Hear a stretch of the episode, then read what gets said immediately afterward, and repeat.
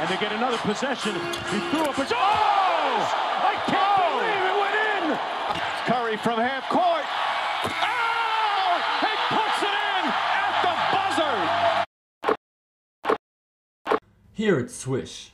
Einen wunderschönen guten Tag und herzlich willkommen zu Folge Nummer 151 des NBA Podcasts hier It's Swish.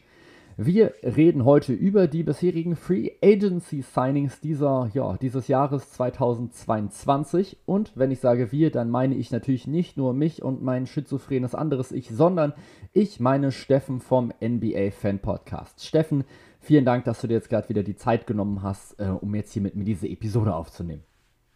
Ja, Max, danke für die Einladung. Macht immer mega Bock mit dir und ich bin ready. Lass uns loslegen. Sehr schön. Dann würde ich sagen, ohne jetzt gerade weiteres großes Rumgelabere, ähm, ja, gehen wir jetzt einfach mal so ein paar Free Agency Signings jetzt gerade mit durch. Wir werden die dann beide nochmal so ein kleines bisschen mit bewerten, ob der Spieler überbezahlt ist, ob der vielleicht sogar unterbezahlt ist oder underrated ist ähm, und was dann eben mit diesem Spieler vielleicht nochmal passieren wird.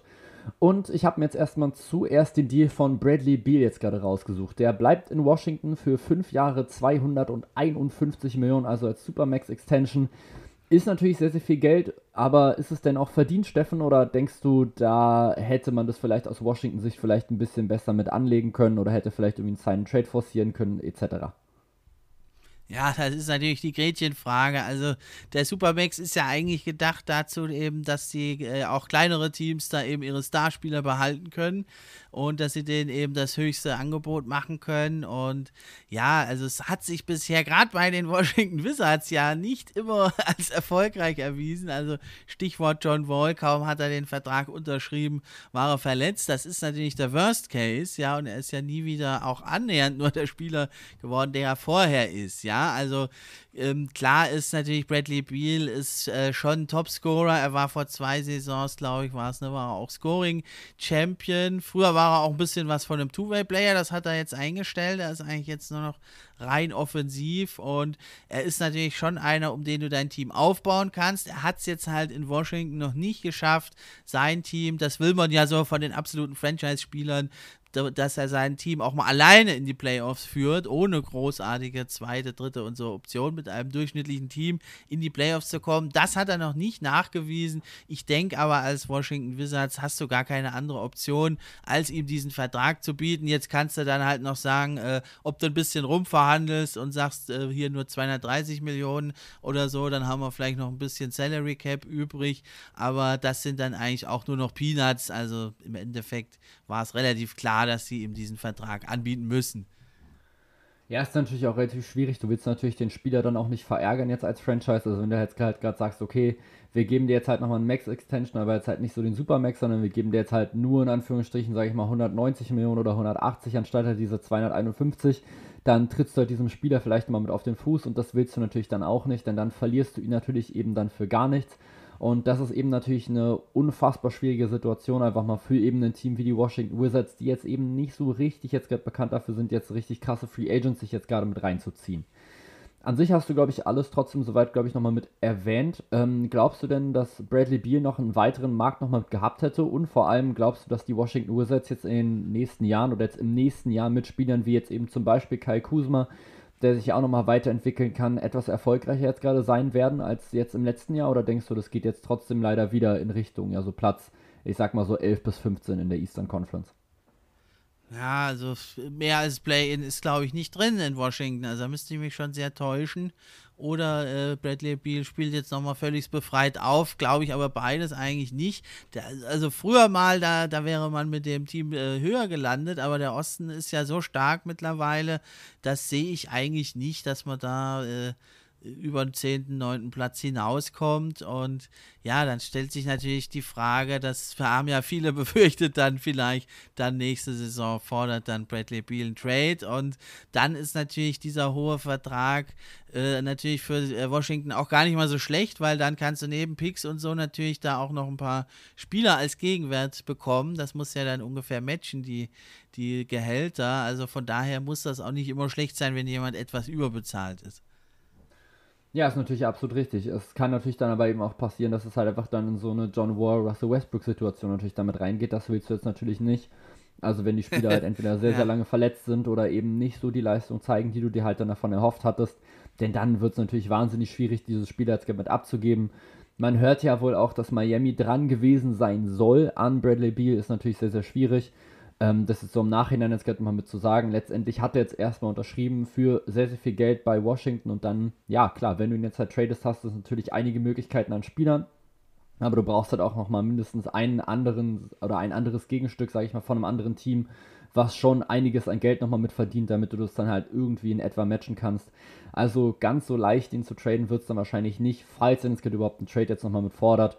Ähm, was so die Leistung der Washington Wizards in der nächsten Saison angeht, würde ich dir jetzt soweit gerade erstmal zustimmen.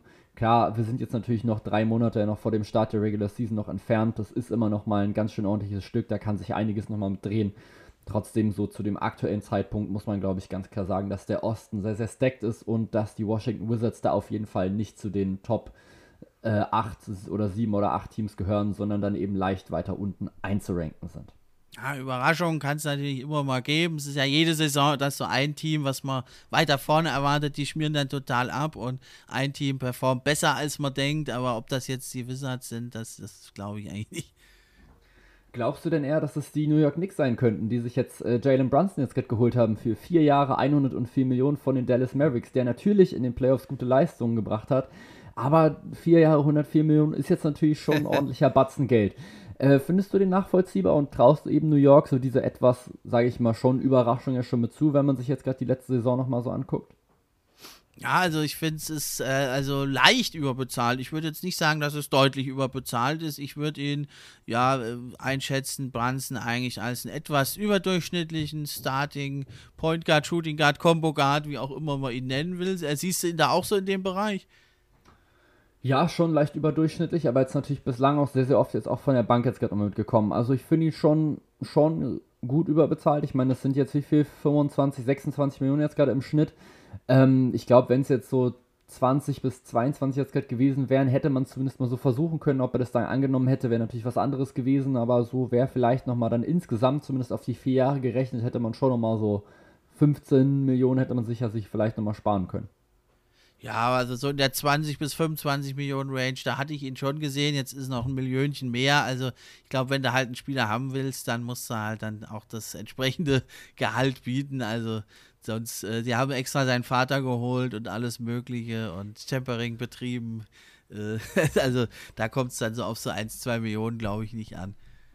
Das kann schon sein, ja. Traust du denn den Knicks jetzt gerade diesen Schritt jetzt gerade nochmal zu, dass sie jetzt ein bisschen besser werden, jetzt nochmal mit der Entwicklung von zum Beispiel einem Quickly, von einem Toppin, und vor allem traust du Julius Randle das jetzt auch nochmal mit zu, denn ich glaube, das wird jetzt natürlich schon so der Faktor, der das jetzt natürlich irgendwie entscheidet bei den Knicks, oder? Also so Julius Randle, RJ Barrett. Ich glaube, wenn die beiden abliefern, dann kann es für die Knicks zumindest ein bisschen weiter nochmal nach oben gehen als letztes Jahr. Oder siehst du mich da jetzt gerade komplett auf dem falschen Dampfer? Nee, nee, überhaupt nicht. Also Randall ist halt da die Keyfigur. Ne? Er hat jetzt seine zwei Gesichter wieder gezeigt in der ersten Saison. Da äh, Top 10 Player hätte man ihn da reinnehmen können. Und letzte Saison wirkte das auch sehr oft sehr unzufrieden und wütend. Geriet da mit Coaches, Spielern, eigentlich mit jedem, mit den Fans, mit allem, der da irgendwie rumläuft im Madison Square Garden, mit dem Wischmob-Jungen vielleicht auch noch. Ja, mit allen äh, ist er aneinander geraten aber ich denke jetzt nicht, dass das jetzt so ist, dass man das nicht mehr kitten kann. Ne? Und das ist jetzt nochmal so ein bisschen neues Setup. Man hat jetzt doch dann äh, mit Brunson äh, mal, mal, einen guten Point Guard jetzt bekommen. Kein klassischer Playmaker, aber kann er doch schon auch durchaus bringen.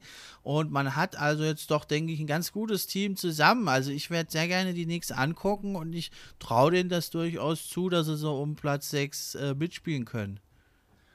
Ja, ich meine, das Ding ist halt so, das hatten wir halt letztes Jahr halt über die Knicks halt auch schon so gesagt. Also ich habe das, ich habe da ja auch so eine Podcast-Folge auch schon aufgenommen gehabt letztes Jahr und äh, habe dann sogar eine Instagram-Umfrage nochmal gemacht, ähm, wie denn die Leute so das, das, das Front Office der Knicks oder halt die Moves der Knicks dann gesehen haben und habe dann gefragt, ja hier haben, haben sich die Knicks jetzt gerade nochmal verbessert im Vergleich zum letzten Jahr, in dem sie ja glaube ich Vierter glaube ich geworden sind, zumindest noch nach der Regular Season. Und äh, 80% der Leute haben halt gesagt, ja die haben sich verbessert. Ähm, nur dann eben 20% haben halt gesagt, nee letztendlich musste man halt dann leider sagen, ging das komplett in die falsche Richtung. Allein schon dieses ganze Kemba Walker Theater war dann natürlich so, das, so diese absolute Kirsche auf der, auf der Sahne noch obendrauf mit diesem, ja, erst Franchise-Player und so, mit dem wir halt die ganzen Fotos machen und so, hier der Hometown Boy kommt wieder zurück.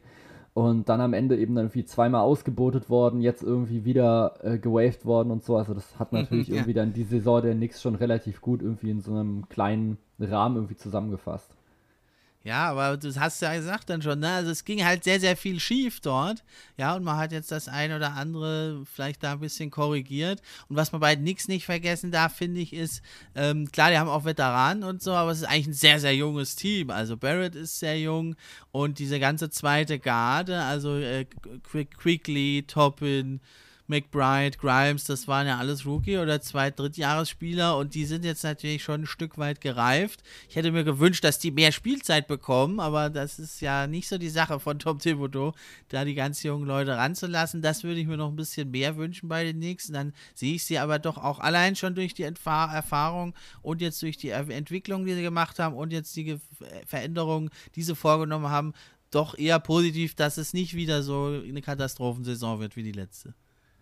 Ja, ist natürlich richtig. Kommt natürlich dann auch direkt drauf an, wie man schon reinstartet dann in die neue Saison. Wenn man jetzt natürlich direkt mit so einem frischen Wind jetzt gerade mit reinstartet, Jalen Brunson funktioniert natürlich dann direkt. Mm, dann kann ja. natürlich was nach oben gehen. Natürlich, wenn es dann natürlich direkt nicht läuft, dann hast du halt wieder wahrscheinlich direkt diesen Stinkstiefel Randall, der irgendwie direkt schon keinen Bock mehr hat auf New York. Dann musst du ja. vielleicht gucken, ob du den irgendwie weggetradet bekommst. Aber das ist dann eben leider noch Zukunftsmusik, die wir jetzt gerade nicht so richtig mit beeinflussen oder eben noch nicht so richtig nochmal bereden können. Wo wir das aber tun können, ist ähm, bei DeAndre Ayton. Denn der hat zwar ein Angebot bekommen von, ich glaube, den Indiana Pacers müssten es gewesen sein, wenn ich mich recht erinnere. Genau. Ähm, über vier Jahre 133 Millionen, war ja Restricted Agent. Das heißt also, die Suns hatten eben noch die Chance, das zu matchen, konnten also quasi sagen, nee, der bleibt bei uns eben für diese vier Jahre 133 Millionen. Und das haben die Phoenix Suns getan und ich, wie ich fand, sogar relativ schnell. Also ich habe das irgendwie abends, glaube ich, gelesen, dass die Pacers das äh, Angebot bekommen haben. Und als ich am nächsten Morgen aufgewacht bin, äh, war das Ding schon durch. Also man hat ja, glaube ich, 24 Stunden Zeit darauf zu antworten, das dann eben zu matchen oder eben nicht. Und ich hat glaube, das war Minuten schon gedauert. So, das war jetzt nicht so lange. Also die waren sich da anscheinend schon relativ sicher, dass sie auf jeden Fall DeAndre Ayton nicht abgeben möchten. vor allem nicht zu diesen Konditionen. Vier Jahre 133 Millionen. Ähm, wie siehst du das? Siehst du das jetzt so ähnlich wie bei Bradley Beal, dass du sagst, okay, das Team hatte eigentlich nicht so die andere Möglichkeit, muss das irgendwie matchen? Oder meinst du jetzt, okay, der ist schon jetzt gewissermaßen überbezahlt? Aber Suns ist natürlich ein Sonderfall. Also da läuft ja auch noch die Ermittlung gegen den Owner soll jetzt demnächst rauskommen. Das war ja von vornherein äh, total bescheuert. Den hätte man ja äh, sich schon längst eintüten können, den Elton, und hätte ihm seinen äh, Bag, wie man ja sagt hier in Fachkreisen, hätte ihm den überreichen können, weil es ist ein junger Spieler. Du warst mit ihm in Finals. Äh, jetzt gut Nummer 1 Pick, das hat er uns noch nicht gezeigt. Hat natürlich auch da äh, sehr starke Konkurrenten mit sich. Also nicht Bankley meine ich, sondern die anderen hier, Doncic und so. ja, aber ähm, das haben die Suns sich schon mal selber ein bisschen verbaut und sich da ja in diese Situation hineinmanövriert. Das ist einfach die besondere Situation mit dem etwas merkwürdigen ähm, Owner da geschuldet.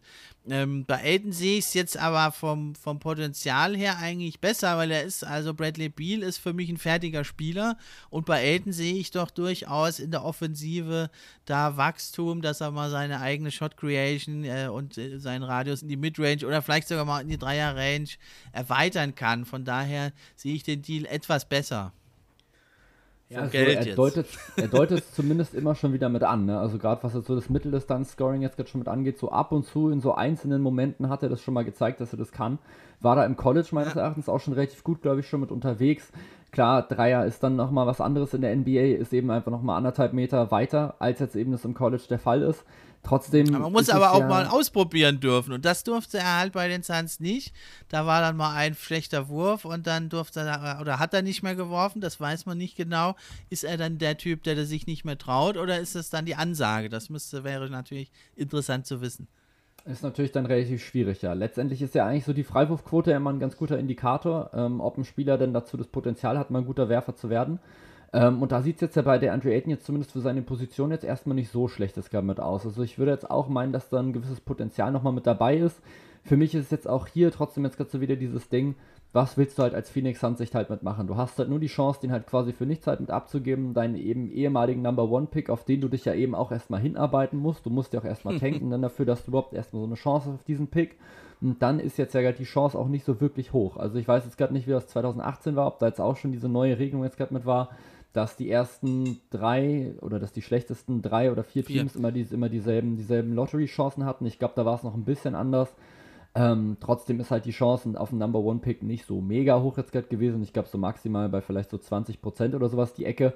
Sprich also, wenn selbst wenn du fünfmal das schlechteste Team bist, wirst du nur einmal den besten Pick bekommen, zumindest rein, ne, rein durchschnittlich.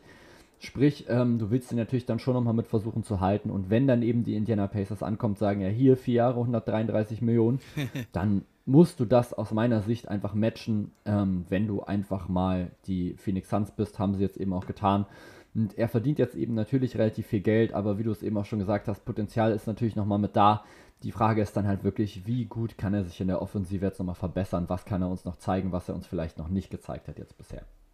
Ja, vor allem wird es jetzt erstmal ein bisschen peinlich, ne, weil er wollte ja weg und sie wollten ihm diesen Vertrag nicht geben und haben es ihm jetzt auch nur gegeben, weil sozusagen, weil die Pacers ihm das geboten haben. Dann mussten sie ihm das bieten. Das wird erstmal ein bisschen peinlich, aber ja, vielleicht, also er, man muss natürlich auch, Aiden muss das jetzt auch annehmen. Er muss jetzt so tun, als ob er sich freut. Er hat ja jetzt auch von seinem Team, was ihn gedraftet hat, seinen Vertrag bekommen.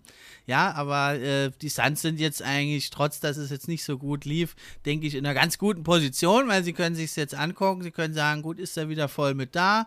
Das Team äh, läuft ja, das funktioniert ja, das weiß man ja. Entwickelt er sich vielleicht noch ein bisschen, dann ist alles gut. Und wenn nicht, kann man sagen, gut, und spielerisch gäbe es natürlich ein Stretch Big oder so, wäre ein besserer Fit eigentlich zum Rest vom Team dann könnte man sich ja auch überlegen, ihn dann irgendwann doch nochmal zu traden. Also man ist eigentlich jetzt auf Sandseite dann doch eben wieder in einer guten Position. Ja, definitiv. Also man hat jetzt halt einfach so das Maximum eigentlich quasi rausgeholt, was man aus der Situation noch hätte machen können in die man sich ja Zeit, wie du schon gesagt hast, selber so ein bisschen mit reinmanövriert hat, war vielleicht ein bisschen unnötig, hätte man vielleicht alles ein bisschen besser lösen können. Und jetzt musst du jetzt halt hoffen, dass sich halt, dass halt, halt jetzt der, der Andrew Ayton einfach sehr, sehr professionell jetzt einfach ist, dass der jetzt einfach weiter mit vollem Einsatz noch mit dabei ist. Und letztendlich so am sportlichen Erfolg kannst du es eigentlich noch nicht so richtig jetzt gerade festmachen. Klar, die letzte Playoff-Saison war jetzt durchaus ein bisschen enttäuschend, natürlich, durch vor allem eben dann durch dieses Game 7 einfach von gegen die Dallas Mavericks Davor waren sie aber schon in den Finals und waren jetzt ja auch zumindest in dieser Saison schon mal das beste Regular Season Team. Das heißt, also da sieht man ja schon nochmal ein gewisses Potenzial und gerade jetzt eben einfach in dieser Phase, wo Ringe gefühlt einfach immer wichtiger werden für die Legacy eines Spielers, ist es, glaube ich, immer ein ganz gutes Zeichen, wenn man dann eben bei so einem Top-Team nochmal bleiben kann und dann dazu eben nochmal so viel Kohle nochmal verdient, wie jetzt eben der Andre Ayton. Kommen wir zu ja. einem anderen Center, ähm, zu Yusuf Nurkic, denn auch der hat nochmal verlängert in Portland und zwar für vier Jahre 70 Millionen. Ähm, wie siehst du diesen Deal für einen Spieler, der ja defensiv, sage ich mal, Probleme hat und auch jetzt schon, was seine Verletzungen angeht, immer wieder ein bisschen gestruggelt hat in den letzten Jahren? Ja, also 70 Millionen ist natürlich schon ein bisschen viel. Ja, so 50, 60 wäre vielleicht besser gewesen. Ja, bei Nurkic ist es halt äh, ein bisschen schwierig einzuschätzen, finde ich, weil zu, zu Beginn seiner Karriere war er ja ein richtig guter Rim-Protector und ja, jetzt auch durch Verletzungen äh, ist er zurückgeworfen ja, es gibt immer wieder mal Spiele, in denen er richtig gut abliefert, seine Defense gut ist, er sogar durchaus hier und da mal switchen kann, begrenzt natürlich. Ja, und dann gibt es Spiele, da wirkt er wie ein 40-Jähriger irgendwie auf dem Court und hat keine Puste. Also das ist ein bisschen merkwürdig generell äh, muss man sagen, ist er ja noch gar nicht mal so alt. Ne? Der ist schon sehr lange dabei. Man denkt, er ist schon über 30 oder so, aber der ist ja noch relativ junger Spieler. Von daher ist es, finde ich, ist es leicht überbezahlt, aber es ist jetzt äh, kein, kein Deal, den ich nicht machen würde. Er hat ja damals auch in Denver mit Nikola Jokic schon nochmal zusammengespielt, wo, glaube ich, dann auch wirklich dann die Frage war, welchen von beiden sie jetzt nochmal behalten ja. wollen. Verrückt, da haben sich ne? die Denver Nuggets äh, glücklicherweise richtig entschieden aus ihrer Sicht, haben nämlich äh, Nikola Jokic behalten und dann eben Yusuf Nurkic abgegeben. Dass das mal eine Frage war überhaupt, ne? Dass das mal eine Frage war, ja. Das zeigt allein, allein schon auch, was für ein Potenzial auch Yusuf Nurkic schon mit hatte. Ich stimme da jetzt auf jeden Fall erstmal komplett mit zu, ähm, dass Yusuf Nurkic jetzt auf jeden Fall erstmal überbezahlt ist. Letztendlich jetzt aber auch hier wieder die Frage, was wäre halt die Alternative gewesen und generell, was passiert jetzt noch in Portland? Was auf jeden Fall passiert ist, ist, dass Damian Lillard jetzt nochmal seinen Vertrag verlängert hat und zwar bis 2027, wobei die letzten Jahre ähm, sehr, sehr teuer sein werden, also 58 und 63 Millionen, also fast 120 Millionen US-Dollar. Wie siehst du diesen Deal für die Portland Trail Blazers? Mussten sie den machen oder hätten sie da vielleicht auch nochmal eine Alternative zu gehabt? Ja, ich sehe ihn als nicht gut an, aber es ist auch wieder da. Also es ist halt die Belohnung für seine früheren Taten und zum anderen ist es die Hoffnung darauf zu setzen, ja, dass er wieder an seine alten Leistungen anknüpfen kann und dass man nochmal einen Hurra, einen letzten Angriff fährt in Playoffs. Ähm, ich glaube nicht wirklich daran. Ich, ich sehe das so, er ist ein kleiner Guard, der ist äh, sehr, sehr viel von seiner Schnelligkeit gelebt hat. Die ist, fürchte ich, jetzt nicht mehr so da. Das müssen wir noch sehen. Vielleicht täusche ich mich, aber ich gehe eben davon aus, dass er nicht mehr ganz der Damian Lillard der früheren Tage wird. Und dann ist natürlich dieser, vor allem die letzten Vertragsjahre alle auch garantiert und sehr hoch. Die tun dann natürlich weh. Ja, das wird auf jeden Fall der Fall sein. Also das wird auf jeden Fall wehtun, die Portland Trail Blazers. Wie du es gerade aber eben schon gesagt hast, es, sind, es ist einfach nochmal so die Belohnung eben für seine Loyalität, dass er einfach immer in Portland nochmal mitgeblieben ist. Ich glaube schon, dass er zumindest nochmal annähernd an so ein Level nochmal mit rankommt, was er schon mal hatte. Jetzt sicher nicht sein absolutes Top-Niveau. Ich glaube, dafür ist dann jetzt eben das Alter plus Verletzungen einfach, steht ihm da ein bisschen mit im Weg. Ich kann mir aber trotzdem noch vorstellen, dass er jetzt schon noch so für zwei, drei Jahre schon noch ein guter Spieler nochmal mit ist, der dem Team nochmal mit weiterhilft. Danach muss man aber leider ganz klar sagen, haben sich jetzt die Port und Trailblazers dadurch jetzt natürlich äh, nicht gerade einen Gefallen getan, denn dann wirst du eben einen relativ alten und nicht mehr wirklich fitten Damian Lillard komplett überbezahlen müssen, ähm, wo du dann quasi einfach dann direkt in den Tanking-Modus einfach dann nochmal mitschalten kannst. Und ja, jetzt müssen halt die Port und Trailblazers schon wieder, wie sie es eben einfach so oft schon das Gefühl hatten, einfach auf komplett Angriff nochmal mit umschalten, müssen jetzt eben, solange Damian Lillard eben noch in dieser Phase noch mit ist, wo er vielleicht noch relativ gut mhm, unterwegs ist, ja irgendwie nochmal eine Championship nochmal mit zu gewinnen. Traust du ihnen es denn zu in der Western Conference oder glaubst du, dass sie, wenn sie es jetzt die letzten Jahre nicht geschafft haben, als er komplett fit war, als er auf seinem hohen Level war, mit CJ McCollum noch zusammen, dass er es dann jetzt auch nicht schaffen wird? Ich traue es ihnen ehrlich gesagt nicht zu. Also es ist zum einen habe ich eben diese, sehe ich das Damian Lillard etwas negativer als du. Äh, wenn ich mich täusche, freut es mich auch für ihn. Ähm, dann ist, äh, also Jeremy Grant ist für mich eine gute Verpflichtung, aber eher als dritter Mann. Und da brauchst du erstmal noch einen zweiten Mann, den sehe ich nicht in, in Portland. Ich sehe ihn jetzt auch nicht als der, den, der dich irgendwie jetzt plötzlich zum Contender oder zum Homecourt Advantage oder überhaupt nur für Platz 6 also sicher macht. Und auch die anderen Signings, also Peyton, äh, Gary Payton 2, äh, ist, ist, ein sehr guter Defender, ein Hustler, ja, aber hat, ist jetzt auch keiner, der dein Team auf ein anderes Level hebt. Äh, also ich würde sagen, höchstens Play-in-Tournament. Ich fürchte sogar, dass es für die Blazers vielleicht sogar dahinter landen könnte. Es ist durchaus möglich. Also man hat jetzt auch Anthony Simons jetzt auch äh, relativ viel Kohle jetzt nochmal bezahlt. Ich gucke jetzt gerade nochmal ganz genau, wie viel es ist. Ja. Das sind äh, vier Jahre und 100 Millionen. Ähm, wie siehst du diesen Deal? also er hat ja, hat ja zwischendurch ja schon, ähm, schon ganz gut abgeliefert, als eben Damon Lillard nicht mit dabei war. Trotzdem wirkt jetzt natürlich erstmal 100 Millionen für natürlich einen Spieler mit Potenzial, aber ich glaube auch eben mit so einer gewissen Begrenzung eben, was das Potenzial angeht, ähm, schon sehr, sehr hoch. Oder siehst du das anders? Ist sehr hoch. Er ist halt ein Langzeitprojekt der Blazers. Das wäre relativ klar, dass sie ihm viel zahlen. Er ist ja offensiv auch ein richtig guter Mann, aber es ist ja eigentlich dann Dame und CJ reloaded, weil es ist ein ganz ähnlicher Spielertyp, zu klein, defensiv schwach. Also es ist für mich keiner, der also wirklich gut äh, da passt äh, zu Damian Lillard. Klar, die werden scoren, die werden hier und da mal vielleicht beide 60 Punkte zusammen machen in einem Spiel oder für über 50 und alle werden jubeln, aber auf, auf Dauer ist das für mich kein Team, was einen erfolgreichen Basketball spielt im Jahr 2022. Glaubst du denn, dass die Portland Trailblazers trotzdem sich jetzt in der Defensive jetzt nochmal verbessert haben, eben nochmal durch jetzt zum Beispiel Gary Payton und auch nochmal durch Jeremy Grant, also dass sie jetzt quasi versuchen, ich sag mal, die Defensive jetzt gerade so ein bisschen mit abzulasten quasi, also von den Guards, beziehungsweise kannst du dir sogar vorstellen, dass vielleicht ein Anthony Simons sogar nur von der Bank kommt und dafür Gary Payton dann startet, damit vielleicht zumindest dann die Defensive in der Starting Five passt? Das wäre also sehr überraschend, ne? Das ist eigentlich nicht üblich in der NBA, dass du einem Spieler 100 Millionen zahlst und ihn dann von der Bank bringst. Also, das kann ich mir nicht vorstellen, aber vielleicht in gewissen Situationen, dass man dann sagt, jetzt brauchen wir mal die Defense und ja, mit Peyton von der Bank hast du natürlich auch wieder ein Spacing-Problem, aber das hast du mit äh, Peyton also generell, wenn er spielt. Ne? Dann heißt du auch, wenn Peyton spielt, dann hast du Nurkic und Peyton sind eigentlich beides Non-Scorer dann hängt es doch wieder alles an Dame. Ja, also Jeremy Grant ist auf jeden Fall offensiv sowie defensiv ein Upgrade, ja, aber äh, da sehe ich einfach doch klare Schwachstellen in diesem Kader. Und noch dazu hat man dann in der Draft sehr merkwürdig gedraftet, hat einen Langzeitprospekt geholt mit Shaden Sharp, äh, statt den vielleicht auch noch zu traden, den Pick, und sich noch mehr Veteranenhilfe zu holen. Also ein klarer Plan ist für mich da nicht zu erkennen bei den Blazers. Also quasi alles wie immer in Portland. Man ist sich eben nicht so ganz sicher, was man jetzt gerade genau will. Auf der einen Seite muss man jetzt irgendwie in zwei bis drei Jahren irgendwie nochmal versuchen, Championship nochmal mitzuholen, bis Damian Lillard eben wirklich so stark abbaut, ähm, dass er dann quasi nur noch Cap-Fresser nochmal mit ist. Aber dann holt man sich einfach eben Rookie nochmal mit rein, der dir jetzt gerade quasi noch überhaupt nicht noch hilft und dann vielleicht halt erst eben in diesen zwei bis drei Jahren gut unterwegs ist. Sehr, sehr schwierig. Ähm, ja, im Westen nichts Neues, sagt man, glaube ich. Und ja, ich glaube, das trifft auch hier jetzt gerade wieder auf die Blazers jetzt gerade wieder mit zu, die wahrscheinlich wieder eine offensiv gute Saison spielen werden und dann wieder defensiv einbrechen werden ja, was soll man dazu jetzt noch großartig sagen? Es ist leider viel zu Es ist halt so ein dasselbe. bisschen der Fluch auch äh, des Marktes halt dort, ne? Also es, sie haben treue Fans, die erwarten aber auch ein bisschen was. Ja, also so einen kompletten Rebuild äh, ist, ist nicht so gut zu verkaufen da. Da macht sich unbeliebt. Äh, dann äh, Free Agents kommen nicht hin, trotzdem jetzt die ganze Zeit. Also es ist ein bisschen schwierig. Du kannst eigentlich nicht voll abstürzen. Du kannst aber jetzt auch nicht alles wegtraden.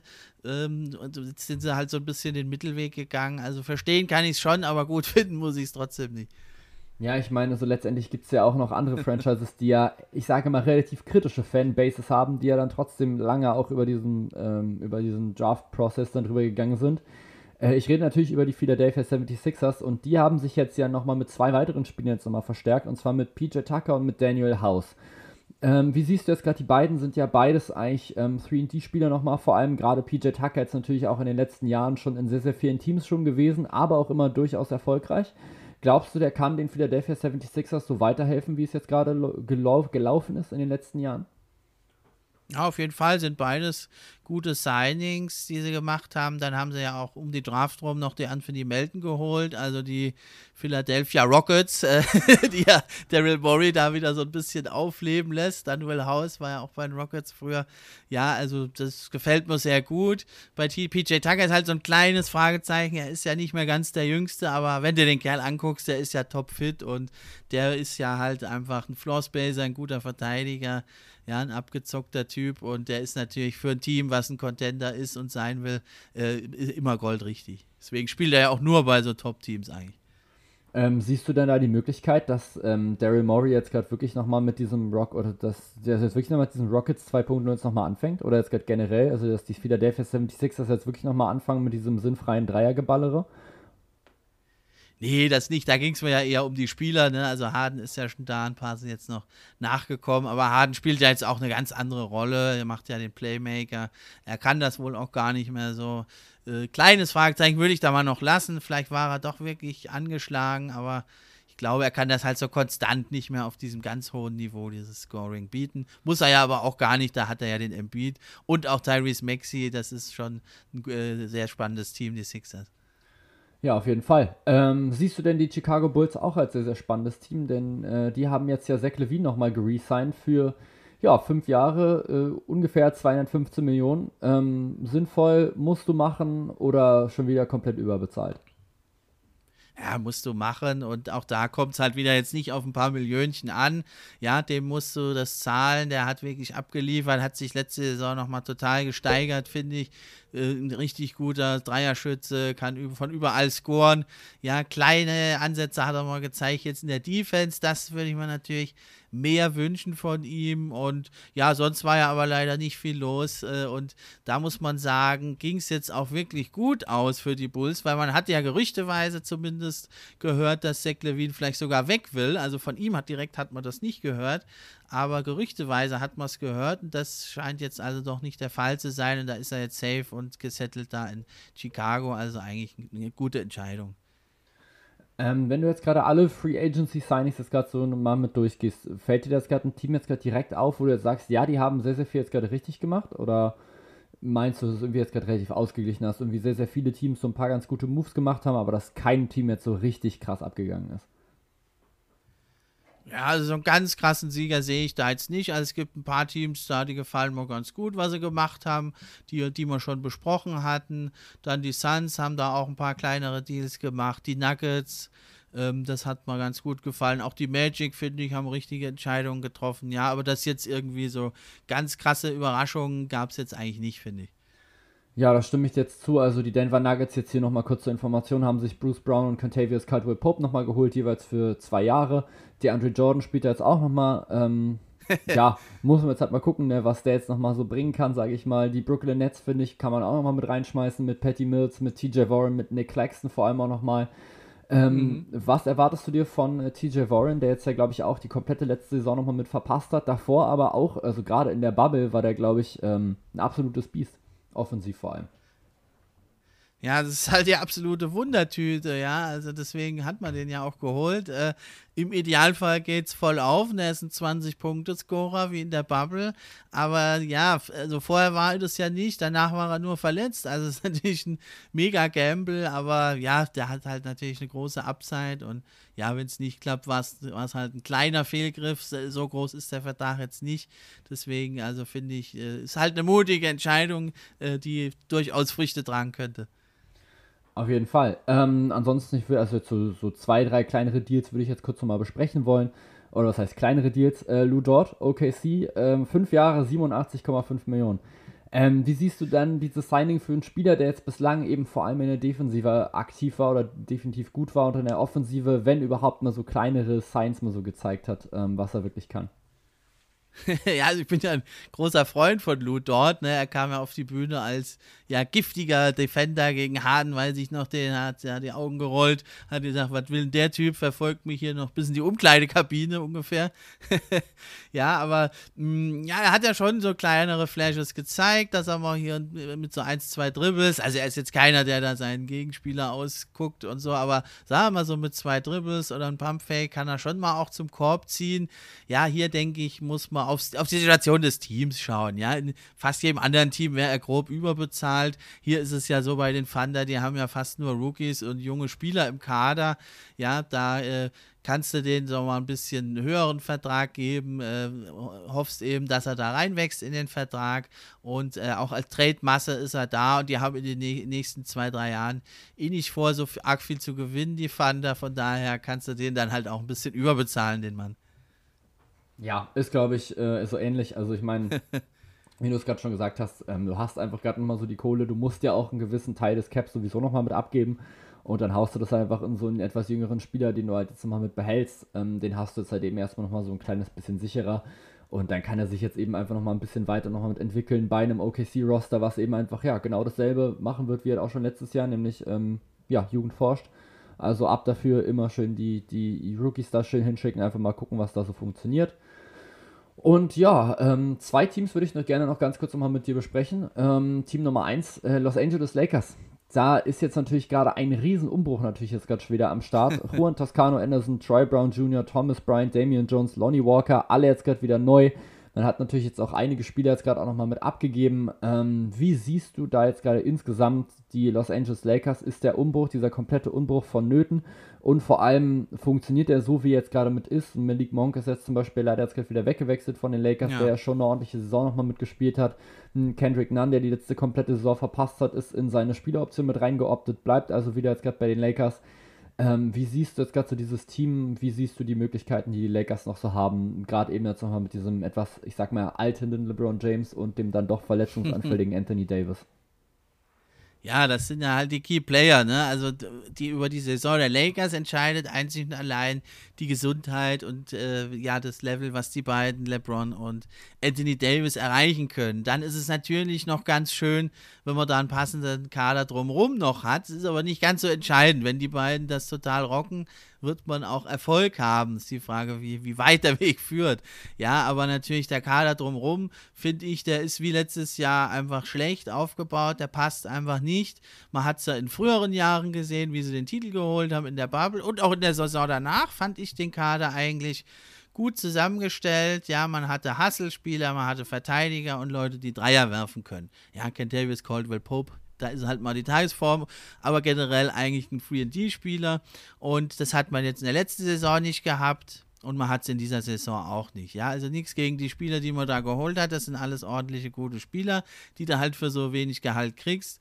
Aber das sind alles keine guten Defender und es sind auch alles keine guten Dreierschützen. Also da tritt man auf der Stelle irgendwie. Aber das ist ein bisschen diesem System LeBron James geschuldet.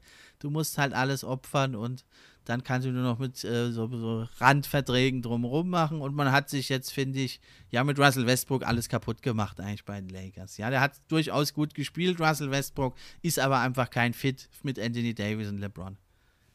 Nee, das ist halt das große Problem, was wir im letzten Jahr jetzt halt schon hatten und jetzt hast du es halt gerade schon gesagt. So, es ist eigentlich jetzt gerade fast egal, was du jetzt halt gerade außen drum jetzt gerade mit hast. Die drei passen einfach nicht so gut zusammen, beziehungsweise Russell Westbrook passt einfach nicht so gut zu diesem Duo, eben weil er einfach keinen Wurf hat, beziehungsweise keinen verlässlichen. Ja.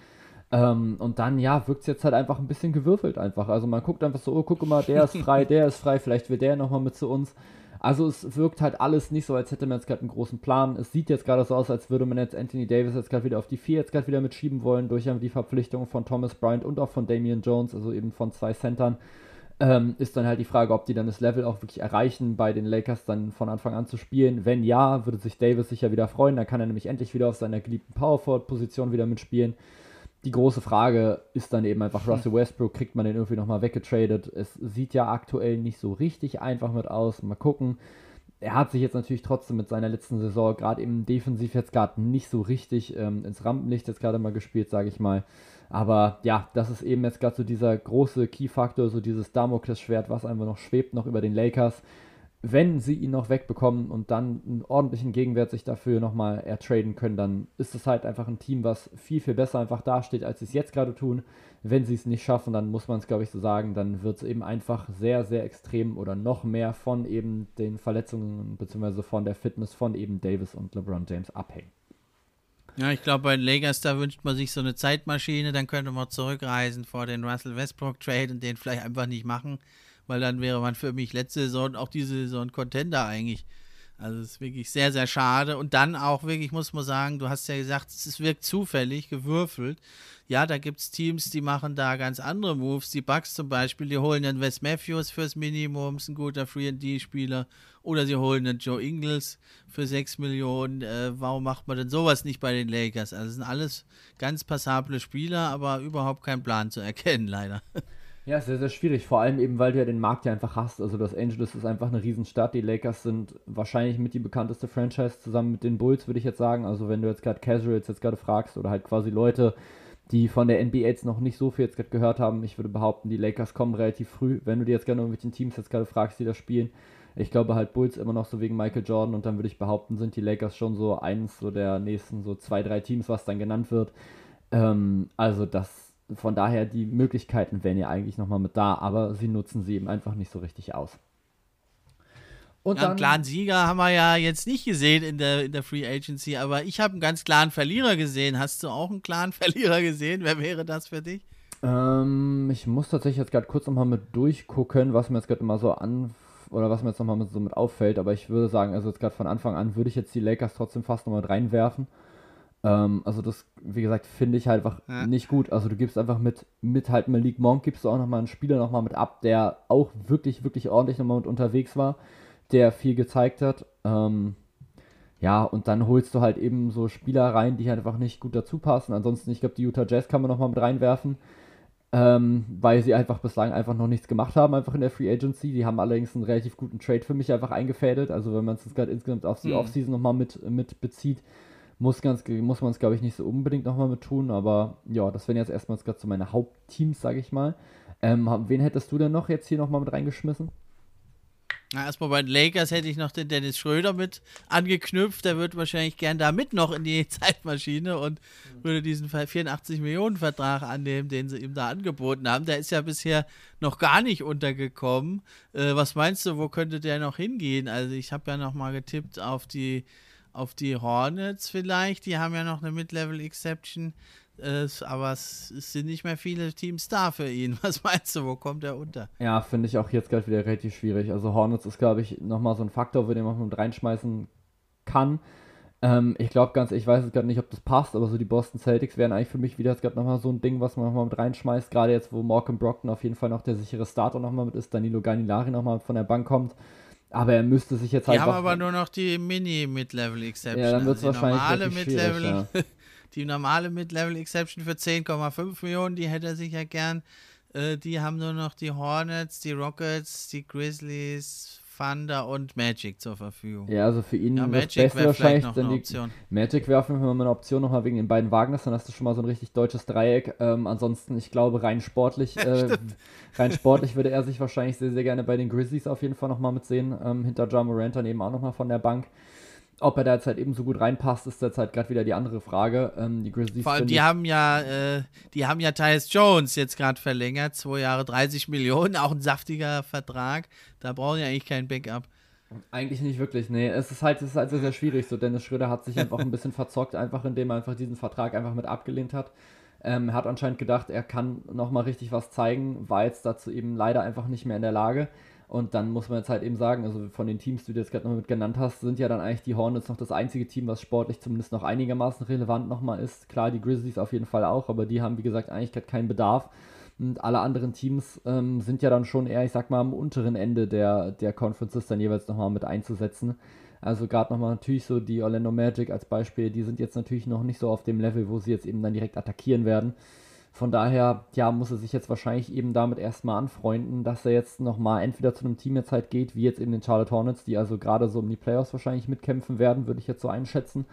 Ähm, oder dann geht es halt erstmal wieder, ich sag mal, in nicht so den Winning Basketball, sage ich mal, mit rein. Denn auch die Houston Rockets werden jetzt sicher nicht auf einmal anfangen, hier richtig krass ihre Spiele zu gewinnen. nee. Ja, und dann habe ich für mich, finde ich, der ganz große Verlierer auch jetzt der Free Agency, also die Dallas Mavericks. Man hat Branson verloren, es war unnötig, man hätte ihn früher verlängern können. Ja, dann hat man jetzt, das zwar, war zwar jetzt nicht in der Free Agency, hat man Christian Wood geholt, finde ich einen ganz guten Fit. Und dann aber hat man JaVale McGee auch drei Jahre 20 Millionen gegeben. Der Vertrag ist okay, aber ja, der passt doch eigentlich nicht wirklich in den Spielstil rein. Also da hat man wirklich keinen guten Job gemacht. Wieder mal in Dallas, finde ich. Ja, ist halt schwierig. Ich glaube, was man jetzt halt nicht vergessen darf, ist, dass halt ein Tim Hardaway Jr. nochmal mit zurückkommt, der jetzt auch quasi letzte, weiß ich nicht, halbe, das letzte halbe Jahr, glaube ich, komplett verpasst hat. Ähm, das ist ja dann auch schon fast wie so ein Rückkehrer, der da nochmal was mit reinbringt.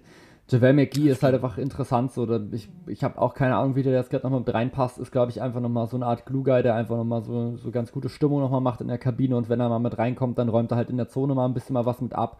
Ich glaube, es geht halt einfach darum, dass man einfach so ein bisschen Größe nochmal reinkriegt in dieses Team. Denn man hat jetzt eben oft auf der 5 einfach gespielt, entweder mit Dwight Powell oder eben mit Maxi Kleber. Und man muss sagen, beide sind jetzt, also Maxi Kleber ist defensiv, finde ich, eigentlich noch relativ gut nochmal mit unterwegs. Trotzdem ist er jetzt eben nicht der Größte. Ähm, bei Dwight Powell ist es dann teilweise so, dass der mir zu oft einfach irgendwie Rotationen verpennt und so und dann teilweise trotzdem, obwohl er die Größe und die Athletik eigentlich auch hat, irgendwie manchmal in der Defense nicht so richtig mit da ist und dann eben offensiv, ja, kannst du Ja, natürlich einfach sehr, sehr gut einfach oberhalb des Rings mit anspielen, aber alles, was sich einfach weiter unten befindet, ist für ihn dann schon relativ schwierig. Von daher wollte man sich da, glaube ich, einfach nochmal eine andere Option jetzt nochmal mit reinholen. Ob das jetzt ein JaVale McGee jetzt gerade sein muss, sei jetzt mal mit dahingestellt. Ähm, ich hätte ihn bei den Raptors tatsächlich gar nicht so ungern, glaube ich, jetzt gerade gesehen, einfach aufgrund der fehlenden Größe, die, womit die Raptors einfach riesig Probleme hatten jetzt im letzten Jahr. Ich glaube, da wäre so ein JaVale McGee eigentlich gar nicht so schlecht mit gewesen, aber naja, jetzt ist er eben bei den Dallas Mavericks mit untergekommen.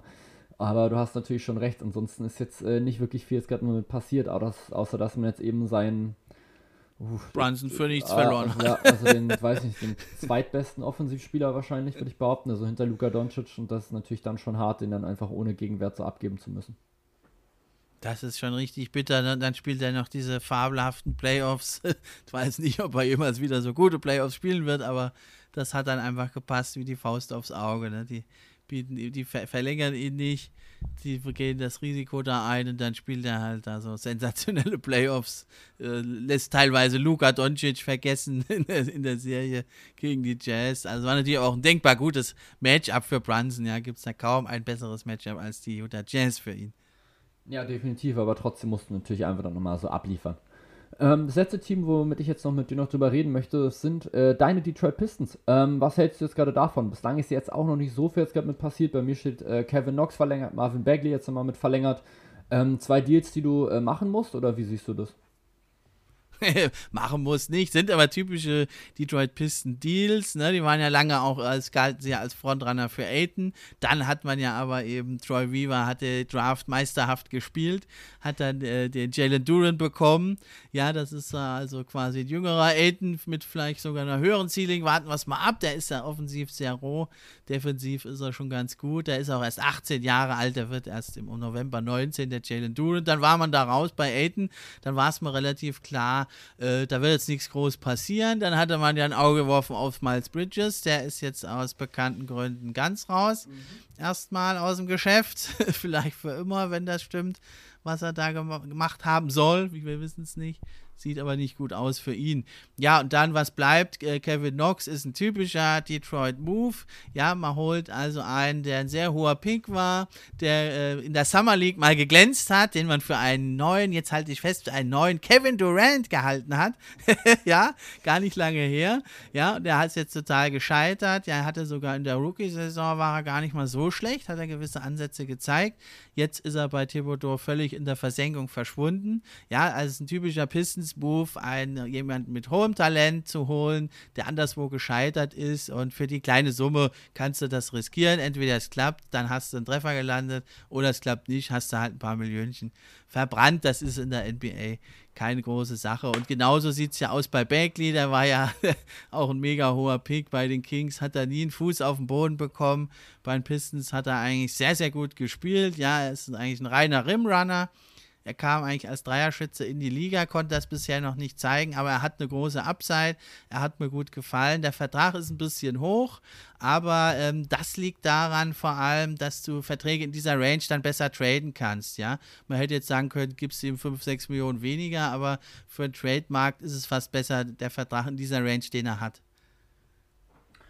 Ja, dann äh, danke auf jeden Fall jetzt schon mal zu deiner Einschätzung. Ich glaube, da muss ich jetzt nicht mehr so viel jetzt mit ergänzen. Ich glaube, da war jetzt gerade alles ähm, vom Profi quasi jetzt gerade nochmal mit dabei.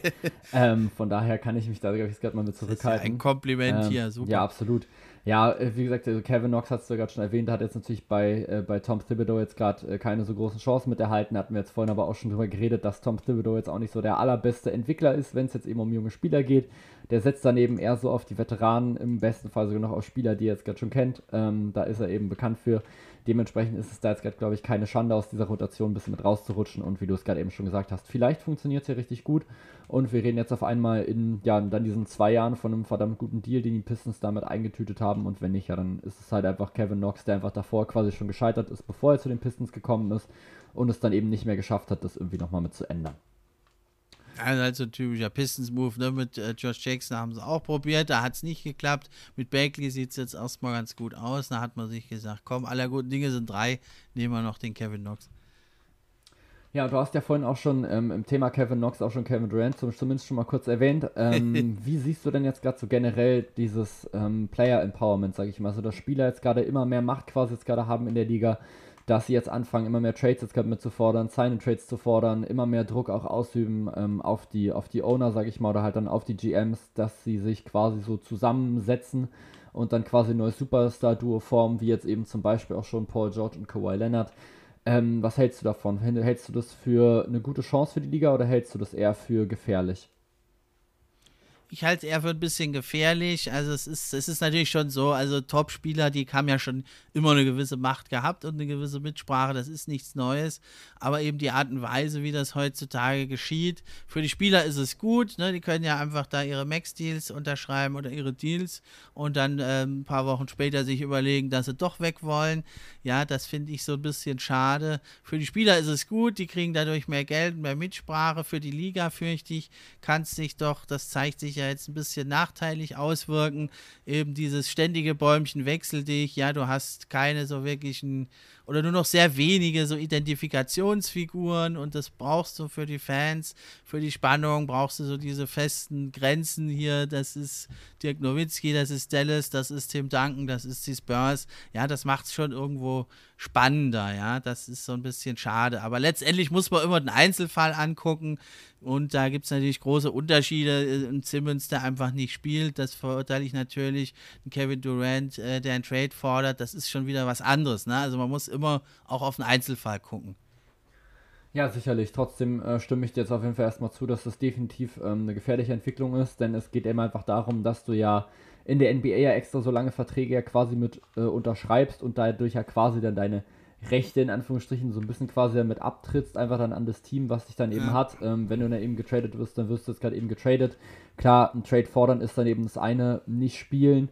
Ähm, oder auch wie dann James Harden zum Beispiel bei den Rockets ganz am Ende irgendwie dann absichtlich schlecht spielen oder sich nicht richtig anstrengen, finde ich dann schon wieder sehr, sehr schwierig. Also wenn es dann schon wieder in Richtung Streik quasi schon wieder fast abdriftet. finde ich sehr, sehr kompliziert. Ähm, ja, und dann gibt es eben auch immer wieder so Fälle, wo mir das einfach dann richtig auf die Nerven geht, wenn man einfach immer wieder was ähm, von demselben Spieler dann auch immer wieder hört, dass der immer wieder weg will, dass der immer wieder unzufrieden ist. So Julius Randle war jetzt in, im letzten Jahr jetzt gerade mm. so ein mhm. Faktor jetzt gerade für mich. Ähm, Im Fußball gibt es jetzt gerade noch ein sehr, sehr aktuelles Beispiel. Da gab es jetzt sehr, sehr lange mit Robert Lewandowski, was sich jetzt wirklich über fünf, sechs Wochen hingezogen hat und immer und überall kommen da Nachrichten und es geht dir einfach irgendwann auf die Nerven. Du willst jetzt einfach hören, ja, wechselt ja. der jetzt, wechselt der jetzt nicht. Ähm, das ist dann halt in der NBA jetzt halt gerade so der Faktor. Klar ist es, du willst jetzt natürlich gerade als Brooklyn Nets Sicht, willst du jetzt natürlich auch Kevin Durant jetzt gerade nicht verscherbeln. Letztendlich wirst du jetzt aber eben nicht das bekommen, was du jetzt eben gefordert hast, also Anthony Edwards und irgendwie vier First-Round-Picks oder was sie sich da irgendwie vorgestellt hatten. Das ist natürlich einfach absolut utopisch. Letztendlich hat Kevin Durant aber eben nochmal Vertrag bei den Brooklyn Nets. Und dann ist halt auch dann das Schwierige halt aus Teamsicht, du kannst dir natürlich auch eigentlich da nicht erlauben, diesen Spieler einfach dann auf die Bank zu setzen und zu sagen, so du spielst jetzt gerade nicht mehr, ähm, weil du halt jetzt gerade quasi streikst oder weil du halt einen Trade gerade gefordert hast. Dafür steckt dann leider trotzdem einfach noch dann zu viel Geld, sag ich mal, einfach in dieser gesamten Liga und einfach noch in diesem Spieler drin das glaube ich auch nicht, dass Kevin Durant das machen würde. Deswegen finde ich, muss man diese Sache ganz anders beurteilen. Ne? Aber ja, der NBA macht das ja auch einen großen Teil des Reizes eben aus. Ne? Ich erinnere mich zurück, ja, äh, Kevin Leonard war gerade mit den Raptors Meister geworden und dann brach in San Diego auf dem Flughafen der Livestream zusammen, weil sich da drei Millionen Leute eingeloggt haben, um zu gucken, wie der da aus dem Flugzeug steigt und wen der da trifft. Und äh, dann ist er ja zu den Clippers gegangen. Also das macht natürlich einen ganz großen Reiz aus, aber so diese Art und Weise auch, wie dann teilweise Fake-Gerüchte in Umlauf kommen und was weiß ich was alles. Da hast du völlig recht, das nervt dann irgendwo. Ja, aber ich finde, man muss es auch da eben wieder immer gucken. Ja, ein Spieler, der halt seine Leistung bringt, wie jetzt auch Lewandowski, der hat ja immer super gespielt. Und dann kann man sagen, gut, es gefällt mir jetzt vielleicht nicht, dass der einen Trade fordert, aber ich kann es dann irgendwo ein bisschen verstehen, weil als Spieler wirst du ja, also gerade in der NBA auch nicht gefragt, da wirst du auch einfach irgendwo hingeschickt, wo du nicht hin willst. Ja, und wenn du dann halt deine Leistung bringst und alles dich korrekt verhältst und forderst halt einen Trade, ja, vielleicht sollte man es halt hinter den Kulissen machen, nicht öffentlich. Ja, aber an sich finde ich das durchaus legitim.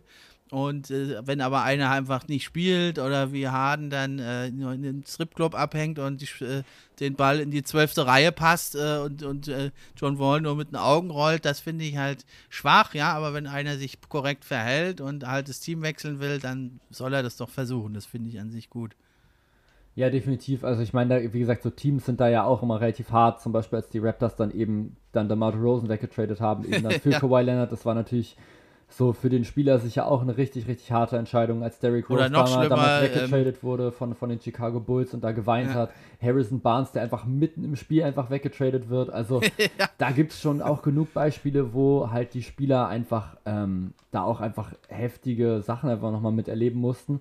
Von daher, ähm, so dieses Ganze, also das ist jetzt gerade komplett verteufeln, muss man jetzt gerade eben nicht, aber es ist eben, wie du es gerade schon gesagt hättest, wenn, dann doch bitte hinter den Kulissen und dann eben nicht so in dieser völligen Öffentlichkeit und direkt erstmal schön an die Medien gehen und sagen, so, ich will jetzt hier raus, sondern vielleicht erstmal ja. mit dem Owner, mit dem GM erstmal reden, mit dem Coach und dann vielleicht findet man ja auch nochmal dann intern nochmal mit einer Lösung, ähm, bevor man dann eben erstmal das rausposaunt in die Medien und dann dadurch dann eben natürlich nochmal Gerüchte nochmal streut. Ja, das hat mich jetzt sehr gewundert, auch bei Kevin Durant, weil das wird seiner Legacy einfach nur schaden. Ja, er wollte ja dahin, er hat das alles aufgebaut. Sie haben die ganzen Geschicke der Franchise in ihrer Hand. Man hat da nicht, nicht der Andre Jordan getradet, sondern Jared Allen, ja, weil Jordan der Kumpel war, dabei war der nicht mehr spielbar. Und, und, und, auch der Coach, da kann man keiner was sagen, ist Coach Steve Nash von Kevin Durants Gnaden. Und wenn man mal hinguckt, das ist ja ein Contender eigentlich, die Brooklyn Nets, wenn die einfach da alle bleiben. Also es, es, hat mich sehr gewundert. Es ist ja eigentlich also ein kluger Mann, der Kevin Durant, aber bei seinen Entscheidungen ist er ja äußerst unglücklich. In Oklahoma hat er erst verlängert, dann hat es ihm da nicht mehr gefallen, mit Russell Westbrook zu spielen, kann ich auch verstehen. Ja, dann ist er zu den Warriors, dann hat er gemerkt, das ist das Team für immer von Steph Curry. Jetzt ist er da nach Brooklyn, also alles sehr, sehr unglücklich und nicht ganz nachzuvollziehen immer.